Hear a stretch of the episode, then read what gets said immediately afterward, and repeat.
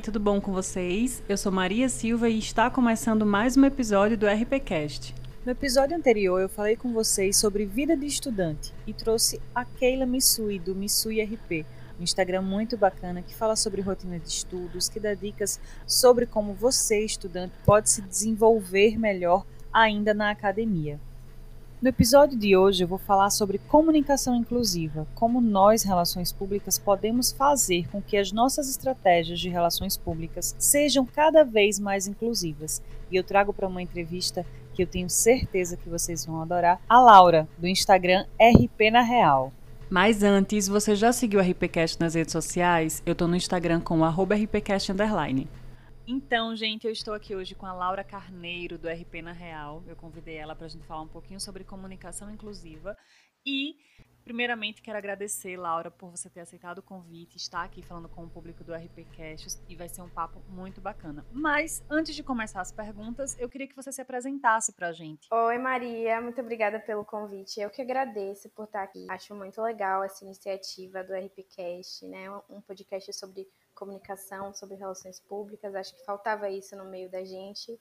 E então, eu me chamo Laura, como você já falou, eu sou baiana, estudo na Universidade do Estado da Bahia, UNEB, sou sexto semestre de Relações Públicas e apaixonada pelo curso, apaixonada pela área de comunicação. Acredito muito em como a comunicação é capaz de transformar o meio onde ela está inserida, em como a gente, como é, atores da comunicação, né, podemos transformar o meio que a gente vive.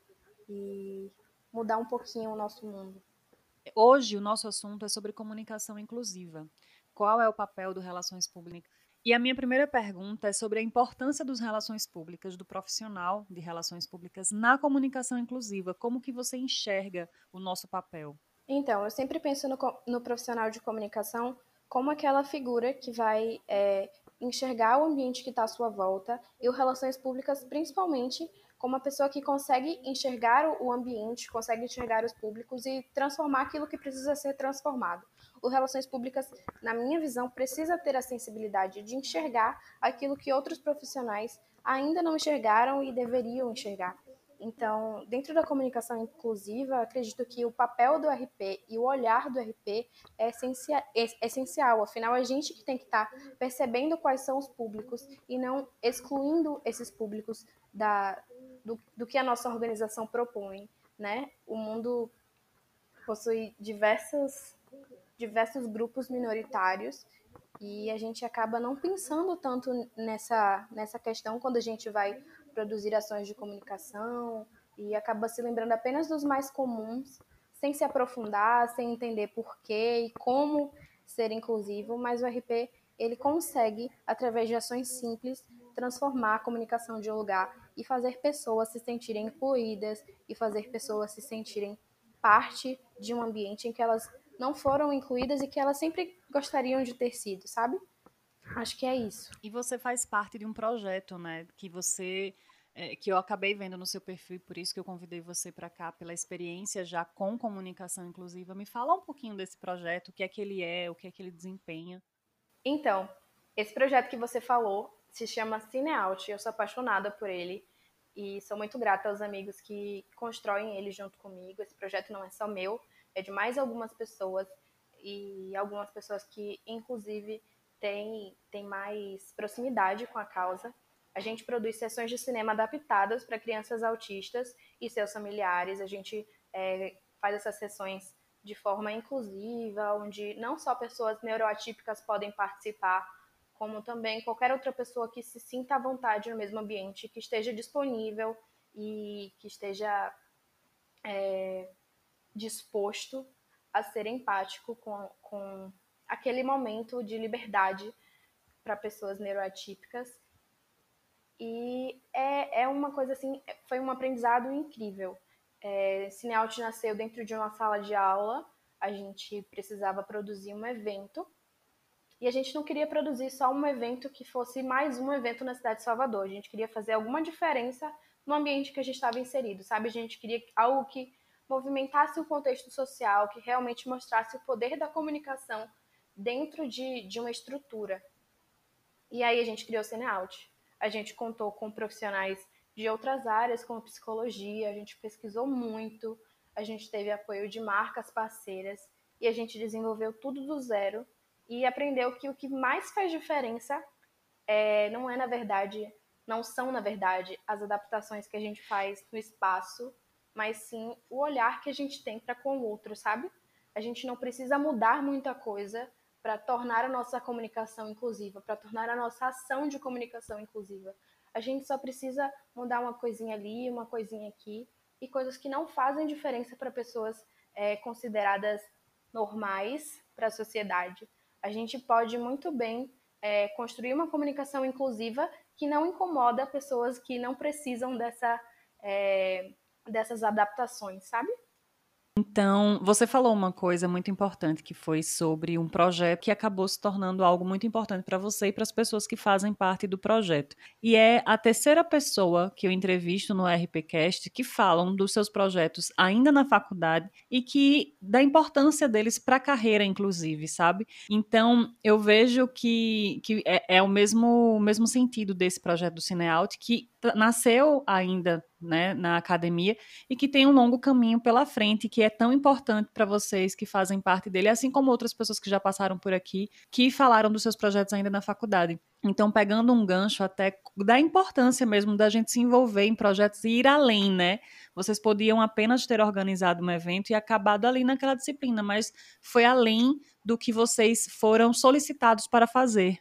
Isso, assim, é, eu acho muito importante a gente se envolver e desenvolver projetos e estar sempre disposto, né, a transformar o meio que a gente está e, e, viver mesmo a comunicação.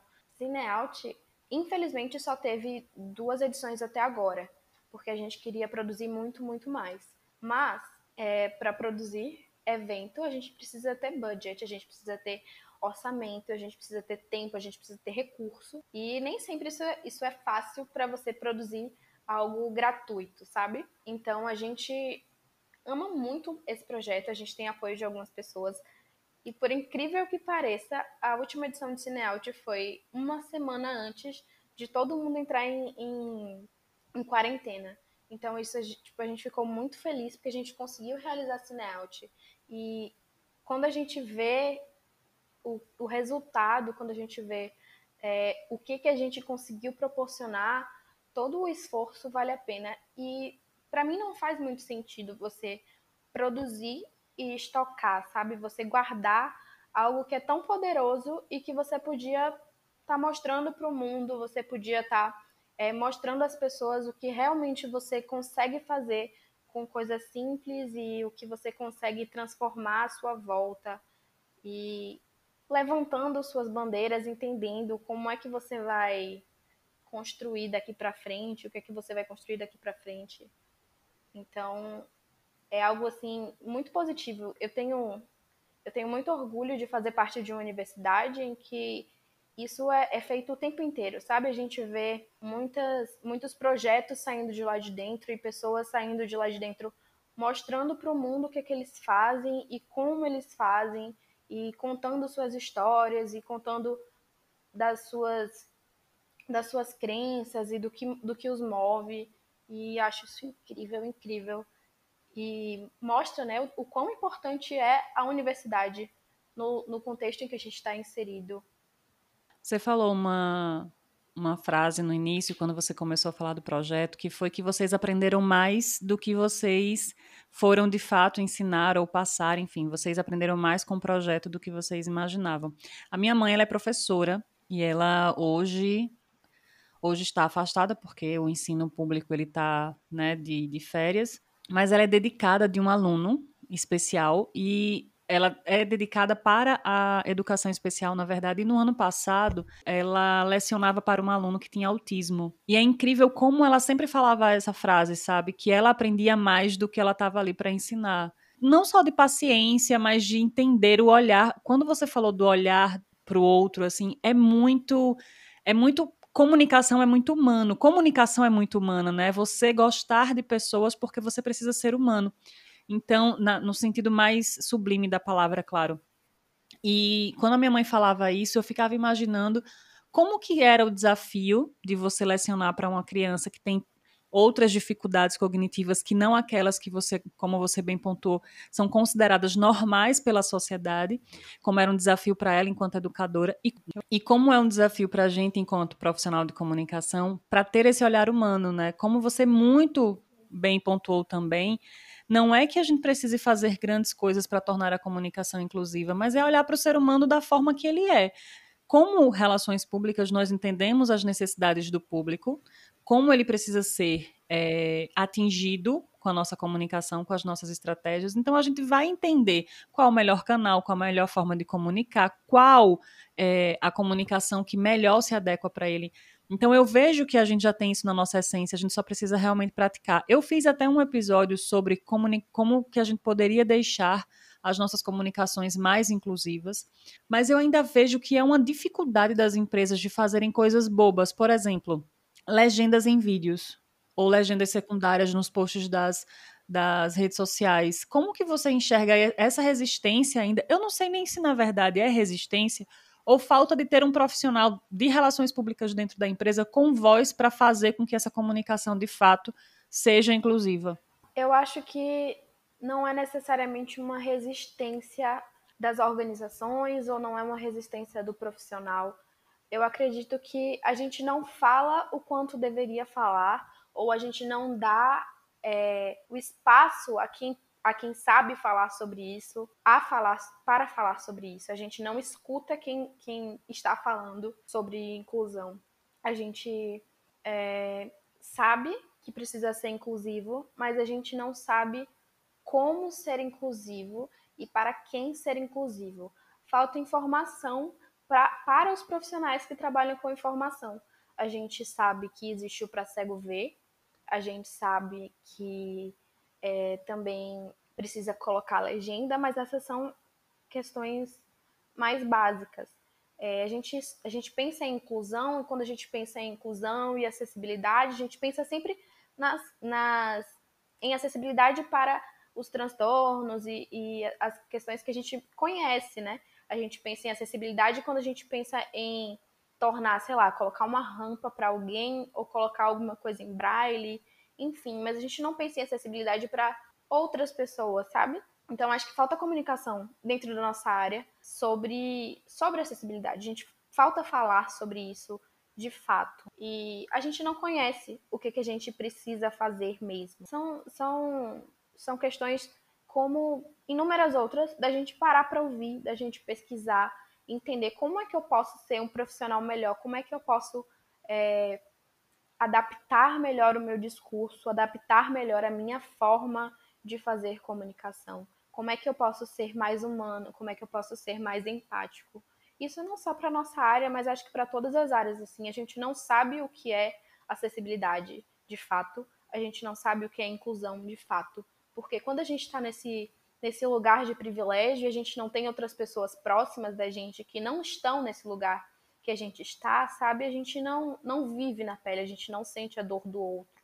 E quando a gente não procura, a gente não acha. Então, acho que falta ao profissional de comunicação querer buscar como ser acessível, como ser inclusivo, quando você falou realmente em acessibilidade, a gente pensa na acessibilidade motora, né? Em como facilitar a locomoção de uma certa pessoa, em como fazer com que ela enxergue dentro das possibilidades dela, mesmo que seja no tato.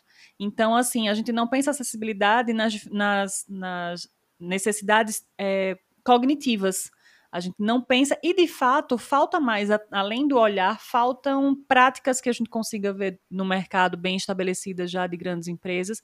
Falta até, talvez, não sei, uma pós-graduação, uma especialidade que faça com que a gente tenha esse outro olhar né, da comunicação principalmente por agora nesse momento que a gente vai trabalhar muito mais a comunicação nas tecnologias, o nosso olhar precisa estar assim muito mais atento ok, tudo bem. Eu estou comunicando online para um público muito maior e mais segmentado, mas será que eu estou atingindo um público que talvez pode ser meu cliente, seja de um serviço ou de um produto, mas que não esteja sendo atingido pela minha comunicação porque ela não está sendo de fato inclusiva? A gente precisa muito sempre questionar isso, né? Sempre pensar, obviamente não só no mundo online, mas nos dois mundos. Mas nesse momento, será que a gente segmentando e segmentando e segmentando, a gente não está excluindo uma, uma camada da sociedade que podia ser o nosso cliente também, e, e, a gente não passa, não para para pensar nesse público, né? Eu acredito sim que a gente acaba excluindo um público que podia ser, é, por exemplo, clientes e tal. Mas eu penso mais em como as organizações se mostram para o mundo e como elas não são efetivas quanto a isso, sabe? É, eu penso em eu penso mais em, em acessibilidade e inclusão fora do digital. Dentro do digital, a gente sabe que tem questões simples que podem ser adaptadas e que vão ser muito distintas é, para cada, cada nicho, enfim. As legendas, é, a forma de escrever, como você vai, vai falar com o seu público, enfim, questões básicas. Dentro do digital, a gente acaba não incluindo nem mesmo pessoas é, neurotípicas, né? A gente às vezes exclui públicos é, utilizando uma comunicação elitista, por exemplo. E então a gente não, não, não tem essa prática de se comunicar de forma inclusiva. A gente não tem essa prática de fazer comunicação para comunicar. A gente acaba fazendo comunicação para crescer uma imagem, a gente fa acaba fazendo comunicação para estabelecer e manter uma reputação, mas a gente não faz comunicação para criar é, laços realmente com, com grandes públicos e, e, com, com pessoas, sabe? Pessoas. Quando a gente pensa, quando eu penso em organização, eu sempre lembro que organizações são feitas de pessoas, que nenhuma empresa se constrói é, sem pessoas, que de dentro para fora a gente precisa ter relacionamento, então a gente não pensa muito no relacionamento, a gente acaba é, no dia a dia ficando na, na execução. A gente acaba focando na execução, até porque é o que é cobrado, que a gente execute e que a gente execute bem. E a gente não tem tanto tempo para pensar é, como falar com o todo. A gente não vai falar com todo, a gente nunca vai falar com todo, mas como falar e ser entendida, ser compreendida, por qualquer um desses grupos, sabe? Por que, que uma pessoa neuroatípica não pode ser meu cliente? Por que, que uma pessoa deficiente física não pode ser meu cliente? É, uma coisa não exclui a outra. Essas, essas pessoas que podem estar dentro do meu público-alvo, elas não são nichadas assim, tipo, ah, meu público-alvo aqui. E deficiente ou não deficiente, aí deficiente eu tiro, não é assim, sabe? A gente tem muita diversidade no país, a gente tem muita, muita desigualdade também. E a forma de tratamento, a forma da gente se comunicar também é desigual. Então, essa é uma questão que eu acho que é muito mais profunda, mas que a gente consegue consertar aos pouquinhos, sabe? A gente tem muito preconceito. Quando eu falo a gente é no geral mesmo, a gente tem muito preconceito porque a gente não pesquisa, a gente não sabe sobre. Então, é, é muito isso a gente acaba excluindo essas pessoas do que a gente produz. E a gente nem percebe que excluiu, porque a gente nem lembra que essas pessoas existem, que elas fazem parte do nosso público-alvo. E essa invisibilização é algo que muitas, muitas pessoas que estão dentro do espectro autista ou que estão dentro de qualquer outro é, tipo de transtorno ou deficiência falam o tempo inteiro. Eles não são notados, eles não são vistos. Então, isso é algo que a gente precisa pensar. Brilhante, brilhante. Sua colocação foi, foi perfeita, assim. E, e com relação a, ao autismo, enfim, em si, ele me toca muito no sentido porque eu tenho a minha mãe que faz né, esse trabalho de, de professora, e eu tenho uma amiga que tem uma filha autista, e eu acompanho de perto os desafios dela enquanto mãe mesmo. Primeiro porque, quando você falou em preconceito, ela falou um pouco, ela falava um pouco sobre como que foi o início de, da, da descoberta, né? até hoje, ela entender de fato o que é e como conversar com a filha e como desenvolver a filha, é, tentar fazer com que a filha se desenvolvesse dentro das, sei lá, de, de, uma conversa que e é muito emocionante quando ela, ela conta sobre a história porque ela cada, cada vitória e cada, cada passo que ela dá é muito importante para ela enquanto mãe porque é uma vitória para a mãe também.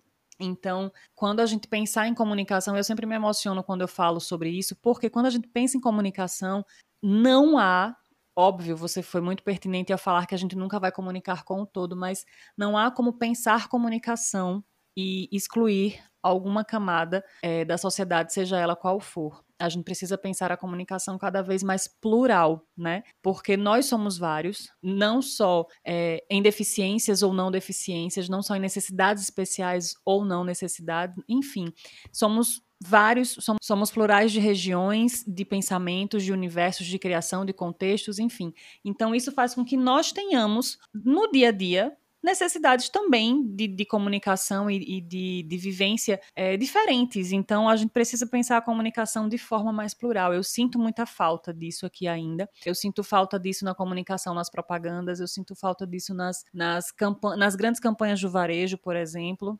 E acho que a gente, que o nosso papel enquanto profissional é tentar mudar isso de aos poucos mesmo, como você falou, a gente vai vai tentando é, aquele trabalho de formiguinha, sabe? nem todo mundo vai ter um papel que consiga decidir dentro de uma empresa como que vai ser a linha de comunicação, mas acho que aos poucos, quando a gente vai inquietando, quando a gente vai perguntando, quando a gente vai questionando, quando a gente vai apontando e dizendo assim, talvez não seja dessa forma, mas seja dessa forma, esse seja um caminho para a mudança, né? É isso. É... Quando você fala sobre autismo, é... me toca, porque eu aprendi a ter um olhar diferente sobre autismo. Desde criança eu tive contato com pessoas de necessidades especiais, porque ainda bem eu tive a oportunidade de estudar em um colégio onde existia uma política inclusiva, então eu convivia com pessoas neuroatípicas desde criança, mas esse projeto qual eu faço parte não foi uma iniciativa minha, não foi uma ideia minha,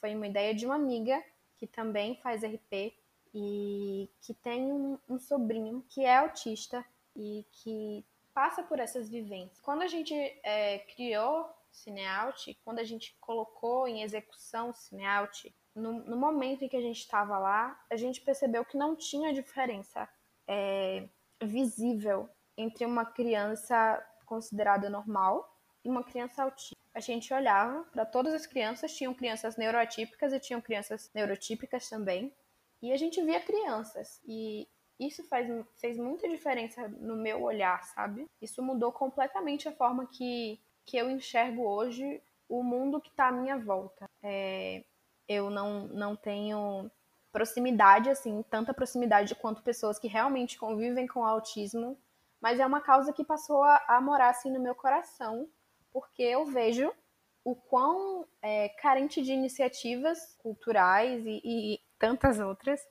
e a gente acabou conhecendo mães e acabou conhecendo personalidades assim incríveis. A gente conheceu uma atleta autista, tipo, nossa, incrível, Igor Nogueira.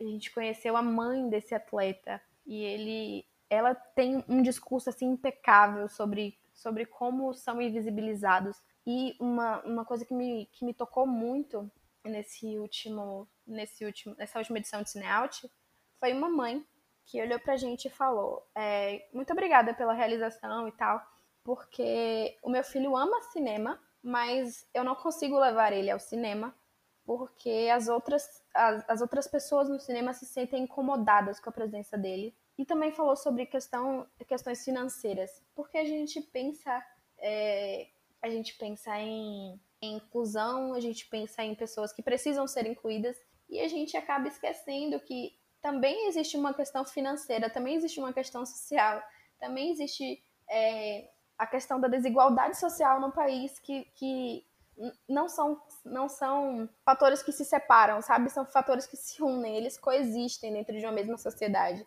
Então, pessoas com necessidades especiais, pessoas com deficiência, não são só pessoas que têm, que têm bons recursos financeiros. E a gente precisa tanto olhar para isso, sabe?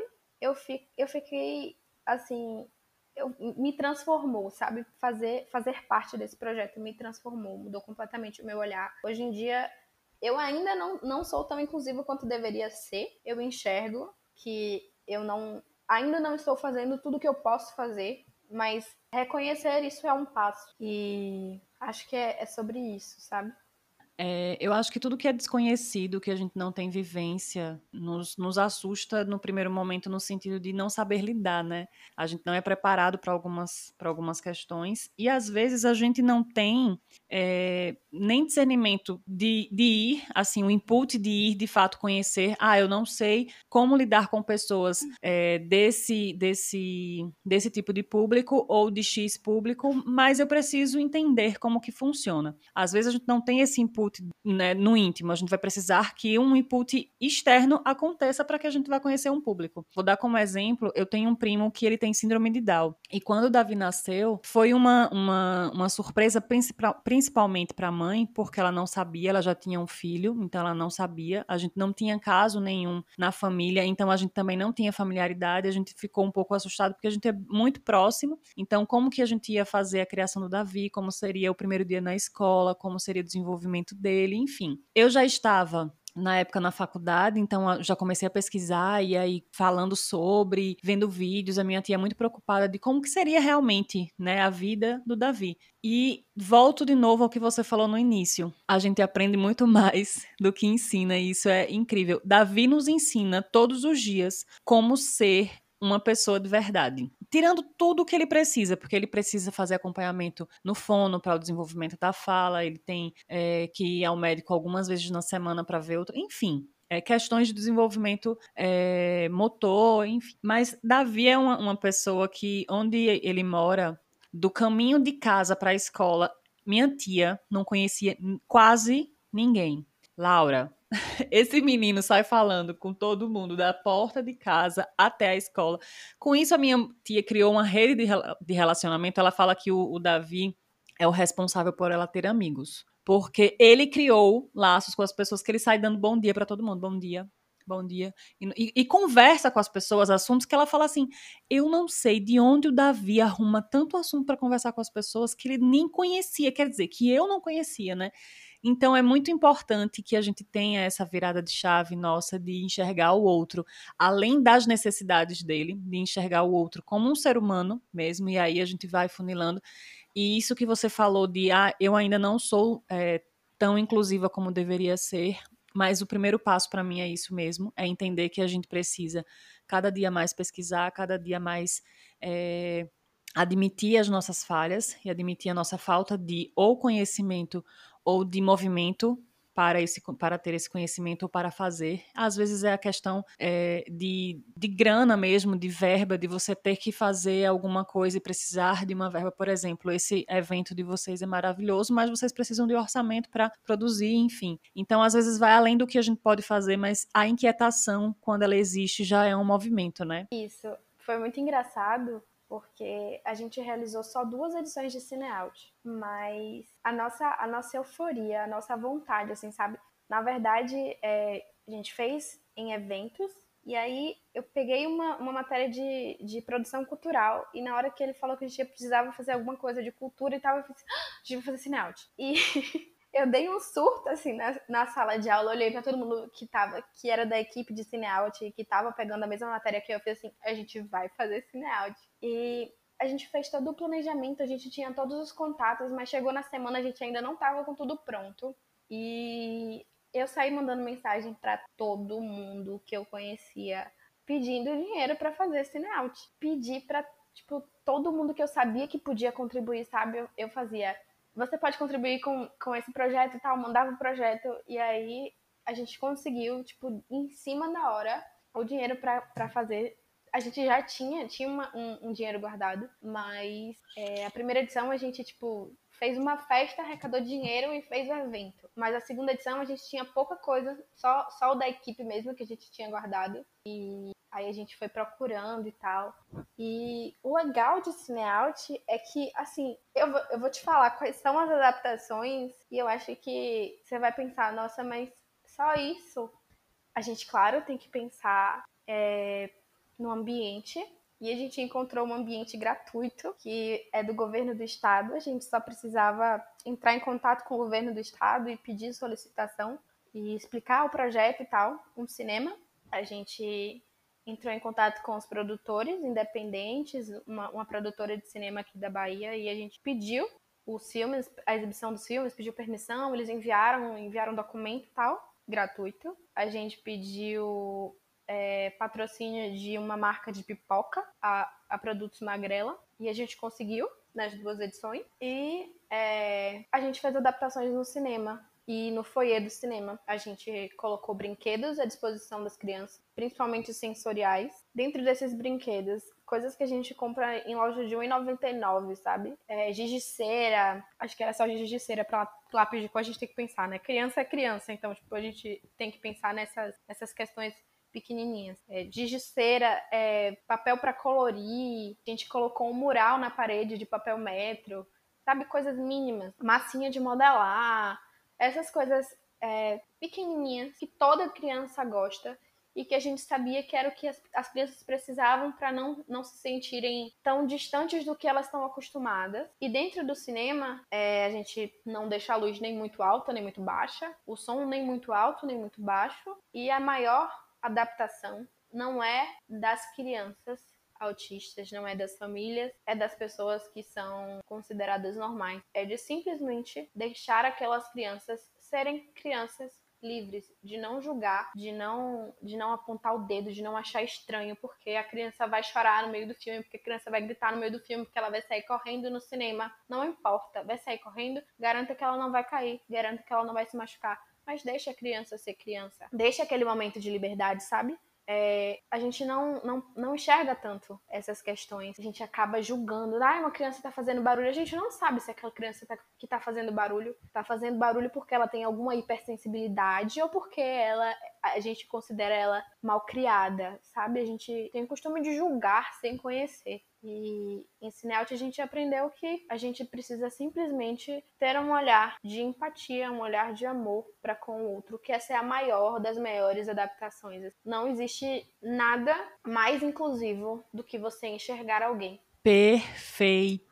Você foi muito pertinente, principalmente na frase, eu acho que eu resumiria tudo. Deixa a criança ser criança. Criança é criança e ponto. Então, é garantir que aquela experiência para ela vai ser bacana e que ela vai estar segura acima de tudo, mas que ela vai conseguir ser criança naquele momento. E eu queria finalizar a entrevista, que para mim foi incrível, com dicas, dicas de como que a gente pode se inquietar nesse assunto, como que a gente pode trazer é, a comunicação inclusiva para as nossas estratégias de relações públicas o que é que você pensa que a gente precisa ter e fazer assim a partir de agora? Eu preciso fazer isso. Não, pode não ser até nada técnico, mas algo de movimento mesmo. O que, que a gente, enquanto relações públicas, pode fazer? Então, acho que isso é uma coisa que até eu vou fazer. É, a primeira dica é a gente olhar quem é que está ao nosso redor. Se a gente tem algum, algum ente querido, se a gente tem algum amigo, se a gente se tem algum filho de amigo nosso, enfim, se alguém que está ao nosso redor é, sente as dores de não ser incluído. Quando a gente para e observa essas pessoas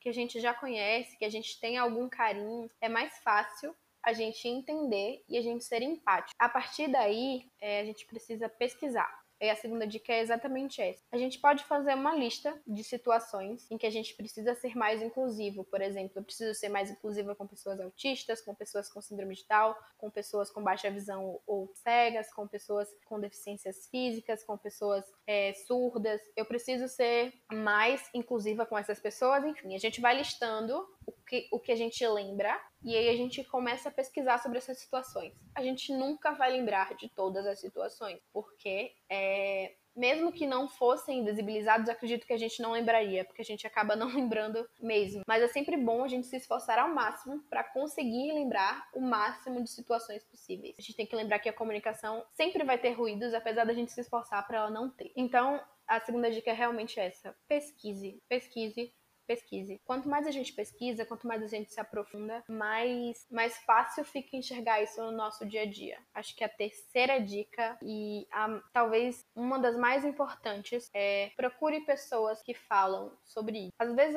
as pessoas que a gente convive, que eu falei na primeira dica, acabam não, não falando sobre essas situações ou não têm consciência sobre outras pessoas que passam sobre pelas mesmas coisas que elas. Depende depende do contexto em que essa pessoa está inserida.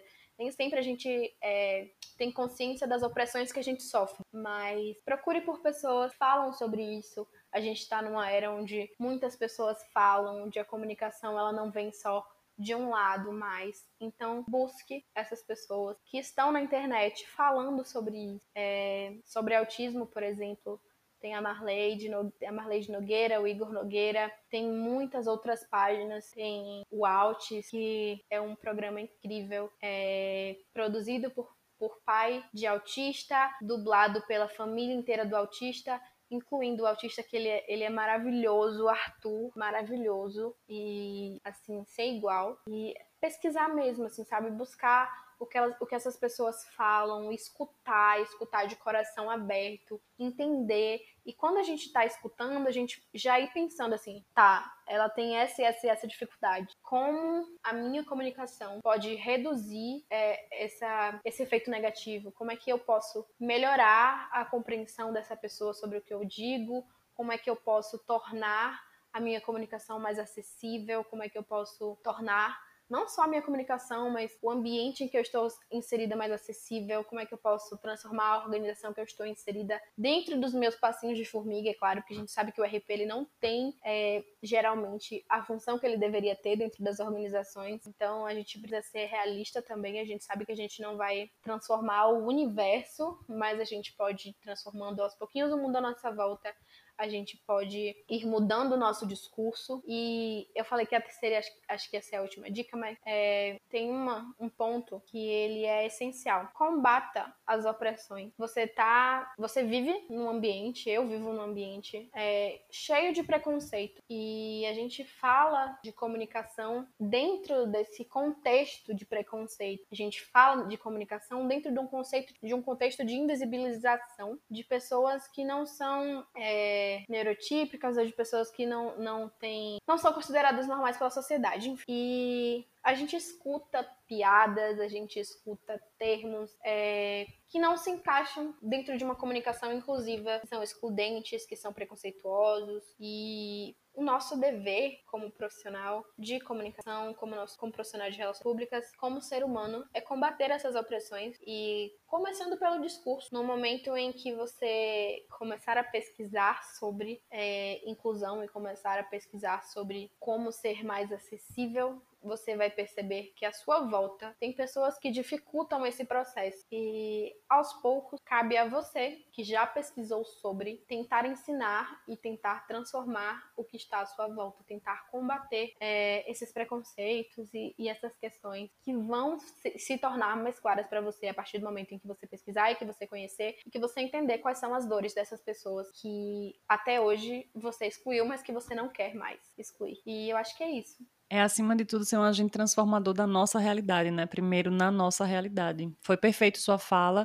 Então é isso, Laura. Obrigada por ter aceitado o nosso convite para falar para o público do RPCast sobre comunicação inclusiva. Você deu pontuações muito importantes e que eu vou sair daqui muito é, inquieta em como eu posso transformar também o conteúdo que eu já faço dentro do RPCast mais inclusivo, né? Para que eu transforme a comunicação e o projeto que eu já venho fazendo para que vá além do público público que ele já alcança. Muito obrigada.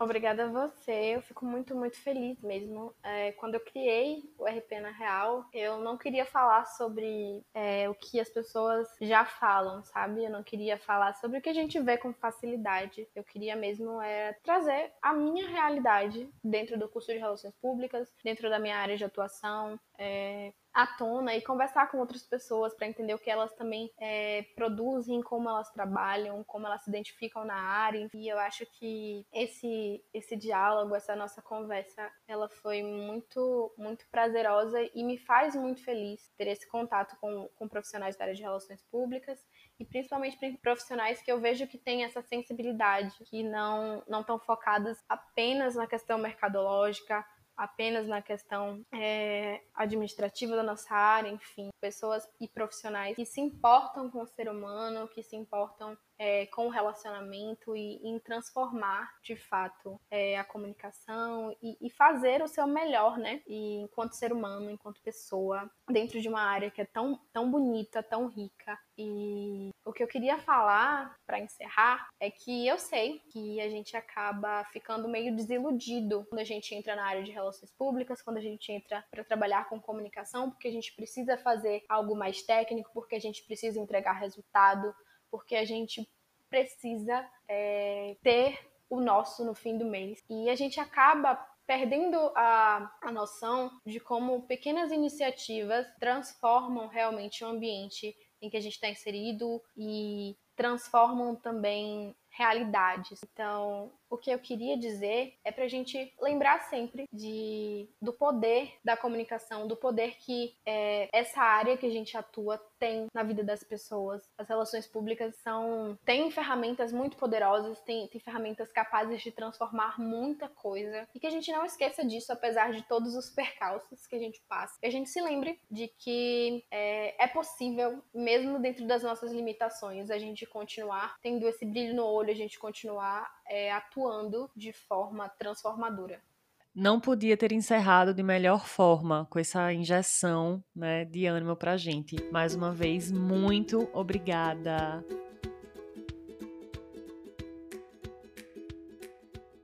Então é isso, gente. Eu espero que vocês tenham gostado e que a partir de agora a gente comece a pensar a comunicação de forma mais plural. Vou deixar o link do Instagram, RP na Real, aqui na descrição do episódio.